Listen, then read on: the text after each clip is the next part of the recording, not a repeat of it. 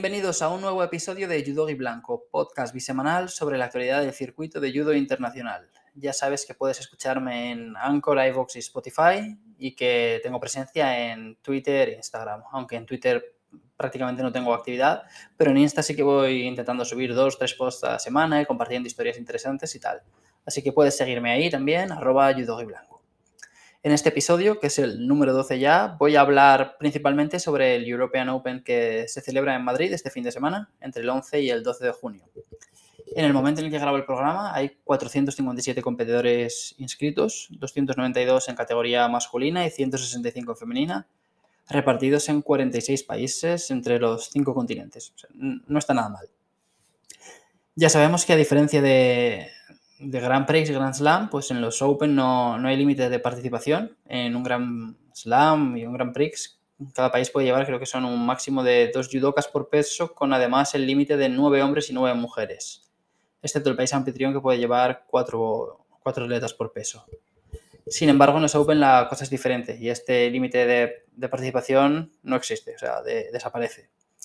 Además, eh, un Open otorga muchos menos puntos para el ranking mundial, por lo que no solemos ver tantos grandes nombres en estas competiciones. ¿no? Los judokas más asentados en la élite, digamos que priorizan otros campeonatos, aunque es cierto que de vez en cuando algunos sí que se deja ver por, los Open. Yo recuerdo, sin ir más lejos, el de Praga, eh, creo que fue hace tres, cuatro meses, en el que participó el portugués Jorge Fonseca. Es campeón del mundo, bronce olímpico y número uno del mundo en menos de 100 kilos ahora mismo.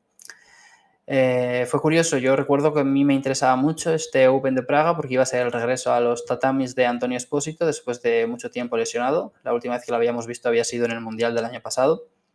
Iba a ser también la primera aparición internacional de Francesca Jorda en menos de 52 kilos. Ella saltaba de 48 a esta categoría. Y bueno, yo estaba eh, pendiente de la, de la, convocatoria, iba refrescando la página de la Federación Internacional de Judo y eso un par de semanas antes pues estaba repasando la lista de participantes por curiosidad, vaya, más que por otra cosa, y me encontré con el nombre del portugués ahí, eh, Jorge Fonseca. Y por supuesto, pues ya a partir de ese momento estuve pendiente de ver lo que hacía él, él también. Que bueno, él ganó, obviamente, aunque es cierto que creo que fue en semis, tuvo un combate difícil contra un serbio. Y bueno, volviendo al Open de Madrid, yo creo que esta es una de las competiciones más importantes para nosotros, o por lo menos para mí, porque al ser en España, pues la participación de españoles es elevadísima y mola mucho poder ver a tanta gente en un mismo torneo de una atacada, ¿no? Ver cómo se desenvuelven, que vayan adquiriendo experiencia internacional y todo eso. Eh, acabo de mirar ahora el número de españoles y enviamos 87 atletas divididos en 50 hombres y 37 mujeres, que bueno, no está nada mal y además hay, hay mogollón de nombres interesantes, cada uno pues por un motivo distinto. Como ya he dicho, este es un torneo en el que participan judokas a los que vemos menos en Grand Prix y Grand Slam, ¿no? O sea, algunos tienen poca experiencia en este tipo de competiciones, no solo en cuanto a número de participaciones, sino también en, cuanto a número de peleas, porque a lo mejor sí que han estado en Grand Prix o Grand Slam más de una vez, pero han perdido en primera, segunda ronda y aquí, pues al haber sobre el papel un nivel algo menor, es más fácil que consigan avanzar rondas y que vayan pillando esa experiencia de la que hablábamos. He repasado la lista de participantes general y de la gran mayoría no sé demasiado, así que no voy a hacer una previa convencional, o sea, paso de hacer mis pronósticos por, para cada categoría y tal, porque de verdad es que no, no, tengo ni idea, o sea, no sabría por dónde empezar.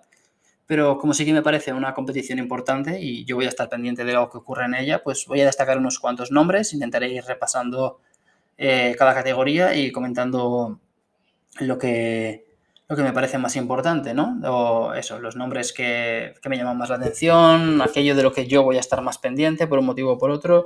Habrá categorías en las que profundice más y otras en las que, en las que me meta menos, pero simplemente por lo que os comento, porque al ser un Open y tener nombres que, a los que no estoy acostumbrado a ver o que no veo tanto en, otros, en otras competiciones, pues em, no tengo mucho que decir.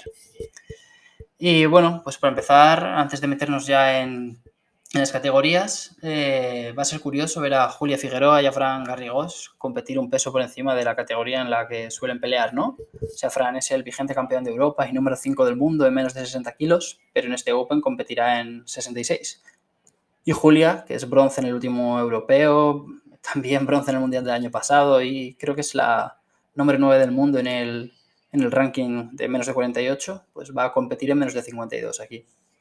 Imagino que los dos utilizarán el Open para seguir rodándose, priorizando un poquito las sensaciones sobre los resultados. Por eso pues, no habrán querido cortar peso y no les ha importado pelear en una categoría superior. Fran, además, tiene los Juegos Mediterráneos dentro de tres semanas o así, en los que competirá en menos de 60, obviamente. Y, y creo que Julia va, está convocada para el Grand Slam de Budapest a mediados de, bueno, creo que es 8, 9 y 10 de julio o así. Eh, pero bueno, nada, he puesto sus nombres sobre la mesa porque me parece que puede ser interesante, ¿no? Eh, curioso verles competir contra rivales distintos a los que normalmente no, no se enfrentan. Aunque ojo, porque Julia ya se proclamó campeona de España hace unos meses en esta categoría, así que tampoco sería una sorpresa en absoluto eh, verla repetir podio. Y bueno, ya que la he mencionado, pues creo que una de las categorías más guays va a ser el menos de 48 para empezar, tenemos a Mireia Lapuerta y Laura Martínez, dos judokas que han ganado medalla en Grand Slam este 2022 y a las que además hemos visto pelear entre, entre sí, la una con la otra recientemente. Si no recuerdo mal, Mireia se impuso en el Open de Praga y también en la final del Campeonato de España del año pasado. Así que será interesante ver si, si vuelven a coincidir aquí sobre, sobre el tatami. Pero bueno, hay, más cosas interesantes en este 48. Eh, además de Laura y Mireia, España lleva, lleva otras representantes que pueden cuajar un gran papel, eh, como Mireia Rodríguez, Emma María Antona y Eva Pérez. A estas dos últimas las hemos visto sacar muy buenos resultados, incluso ganar medallas recientemente en las Copas Europeas Junior de Coimbra, Málaga y Graz. Eh, imagino que tendrán muchas ganas de demostrar que ellas también pueden ser importantes en una categoría en la que tenemos tan, tan, tan buenas representantes, ¿no? Y esta es una, es una buena ocasión para hacerlo.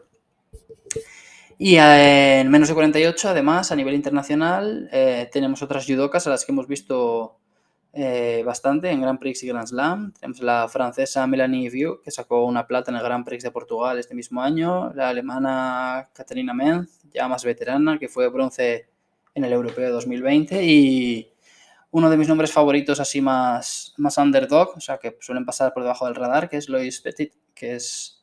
Tenemos un poquito, yo creo que todos los que seguimos el judo, ¿no? La espina un poco clavada. Ella a nivel junior sacó muy buenos resultados. Recordemos que fue campeona de Europa en 2018 y consiguió dos, dos bronces en el Campeonato del Mundo Junior de dos años seguidos, pero que parece que no acaba de conseguir buenos resultados en, en categoría senior. Nos movemos a menos de 52, donde ocurre algo similar. Eh, aparte de a Julia, tenemos a Ana Pérez, también asentadísima en la élite, ¿no? Como, como decíamos de Fran y Julia. Eh, Ana, de hecho, es la vigente subcampeona del mundo, que se dice pronto. Y como antes, pues vemos que hay un, un par de judocas jóvenes, Ariane Toro Soler y Marina Castillo Díez, que vienen pisando muy fuerte y que tienen una oportunidad de reivindicarse una vez más y de demostrar que van a ser grandísimas competidoras en ese 52. Subiendo a menos de 57, pues el nombre que más me llama la atención es Sizaskun, ¿no? A quien solíamos ver en menos de 52 y que parece que va a probar aquí. Y en este caso parece que sí que podría ser con la intención de ver cómo le va en esta nueva categoría y, y quedarse en ella, desarrollar su carrera ya, ya en menos de 57. Y en menos de 63, pues me gustaría mucho ver una final entre Cristina Cabaña y Laura Vázquez. Creo que sería un choque generacional muy guay, muy bonito, entre una judoka, Cristina, ya sentada en la élite, y otra Laura, que viene arrasando en categoría junior. Y algo parecido podría suceder en menos de 70, donde también molaría ver una final entre Aisun Oda y María Bernabeu. Que bueno, Aisun Oda ya incluso ha, ha conseguido resultados en categoría senior, pero bueno, eh, sigue siendo sobre todo una joven estrella, ¿no? Eh, una joven promesa, vaya. Y bueno, cerramos las chicas, ¿no? Repasando el menos de 78 y más de 78, donde para mí el principal interés es ver qué tal están Lucía Pérez Gómez y Nisrin Busbadab, que serán nuestras representantes en los Juegos Mediterráneos. Creo que en más de 78 también está Sarah Adlington, la la judoka británica que anunció ayer o anteayer que había sido convocada para representar a, Escocia em, en el campeonato este que tiene que celebran las naciones inglesas ahora mismo no no recuerdo cómo era cómo era el nombre, ¿no? Que conmemora el antiguo imperio inglés y tal. Y bueno, cada X años, del mismo modo que se celebran los Juegos Mediterráneos, tenemos, tenemos estos juegos. Eh, la Commonwealth, muy bien. No, no me venía, los Juegos de la Commonwealth. Y ella va a estar representando a, a Escocia ahí. Em, respecto a los chicos, pues bueno, en menos de 60 tenemos muchas caras conocidas. Jaume Bernabeu, que está convocado para el Grand Slam de Budapest, Justo Rodríguez, eh, los dos con cierta experiencia ya. Eh, por ejemplo, pues los dos han participado en Campeonato Europeo Senior y bueno, eh, yo creo que son dos de las caras más interesantes de este peso, aunque yo aquí también estaré pendiente de, Luis Barroso, que este año sacó un bronce en la Copa Europea Junior de Coimbra y se quedó a las puertas con ese quinto, puesto en Málaga hace unas semanas de, repetir metal, vaya. Y me apetece ver cómo, cómo se mueve aquí. Y menos de 66 sigue sorprendiendo no ver a, Daniel Pérez, que empezó el año bastante activo a nivel de Open, pero llevamos tiempo sin verle en el circuito internacional, así que bueno, parece que tendremos que esperar un poco más. Eh, vemos muchos nombres guays en esta categoría. Tenemos por supuesto a Adrián Nieto, a quien veremos en el Grand Slam de Budapest pero también al, francés Walid Kiar, que hasta los Juegos Olímpicos competía en 60, pero por lo visto ha decidido probar en menos de 66 para este ciclo olímpico y viendo los resultados pues no, no le ha costado mucho adaptarse porque sacó una medalla de bronce en el Grand Slam de París del año pasado y poco después un quinto puesto en el Grand Slam de Abu Dhabi. Curiosamente Kiar podría cruzarse con Frank Garrigós y rememorar la pelea por el bronce en el Mundial del año pasado aunque esta vez sería en, una categoría superior, claro. Y hablando de saltos de 60 a 66, otro nombre a tener en cuenta, o que yo creo que, hay que seguir, es el del italiano Viaggio D'Angelo, otro judoka que, como decíamos antes de Lois Petit, eh, consiguió muchas cosas en categorías inferiores, pero por lo que sea en categorías senior no ha acabado de encontrar esos mismos resultados. Fue subcampeón del mundo cadete, dos veces tercero de Europa Junior y subcampeón de Europa Sub-23 el año pasado, sin ir más lejos.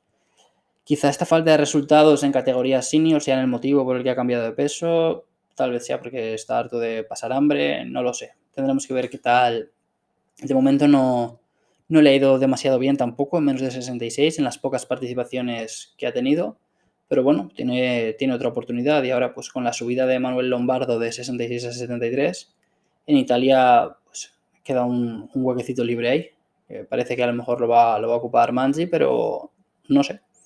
Em, podría ser D'Angelo quien acabará, quien acabará haciéndose un hueco ahí. Y bueno, si antes comentaba que el menos de 48 era la categoría de chicas que más me apetecía ver, pues el menos de 73 es la categoría masculina que más me apetece.